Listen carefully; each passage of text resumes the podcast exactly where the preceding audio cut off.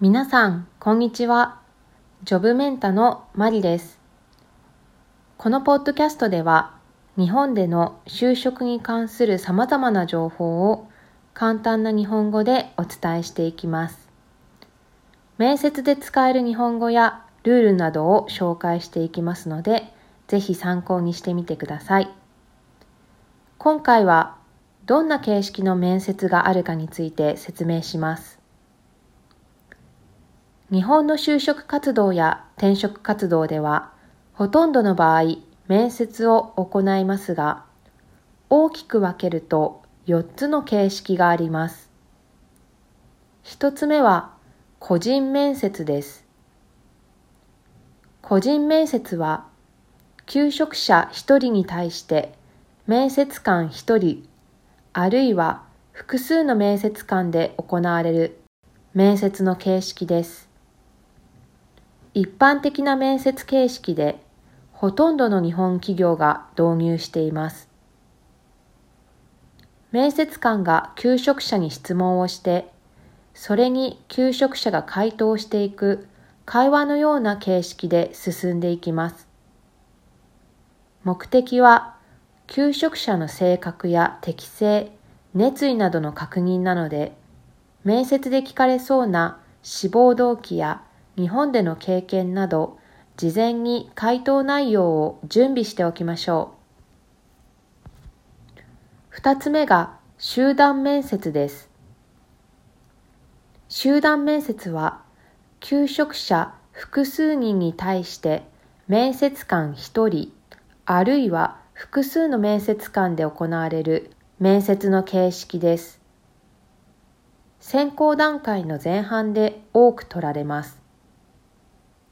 複数人の求職者を一度に面接するため、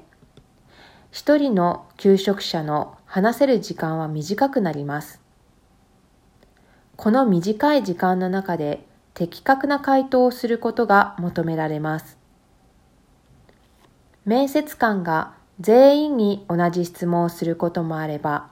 違う質問をされることもあります。面接官は質問への回答だけでなく、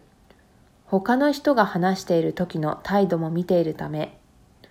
自分以外の人が話している時もしっかり話を聞きましょう。三つ目は、電話オンライン面接です。電話面接は、電話やオンラインツールを用いて行われる面接です。コロナの影響で2020年から電話やオンライン面接を行う日本企業が増加しました。時間や場所の都合をつけやすく、面接をより気軽に受けられるようになったと言われています。しかし、オンラインツールの確認やインターネット通信の確保をするなど、対面式での面接とは準備内容が変わる部分があるので、どんな形式であれ準備はしっかり行いましょう。事前に履歴書や応募に必要な書類を提出することがほとんどで、それに関する質問をされることが多いです。4つ目は、グループディスカッション、グループワークです。グループディスカッションやグループワークは、求職者を4人から8人程度の少人数のグループに分けて、それぞれのグループにテーマを与えて議論させる形式です。日本企業の新卒採用でよく見られる形式で、転職活動の場合は、この形式が取られることはほとんどありません。この形式では、それぞれの求職者が集団の中でどのような役割をしているかといった求職者の性格や特徴、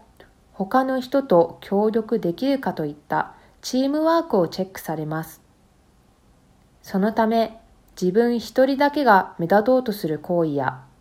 他の人を蹴落とすような行為はあまり評価されないので気をつけましょう。以上が日本の就職活動で行われる一般的な面接の形式です。どの面接も自分の話したいことをしっかり準備していくことが必要となります。次回も日本の就職に関する情報をお届けします。ではまたお会いしましょう。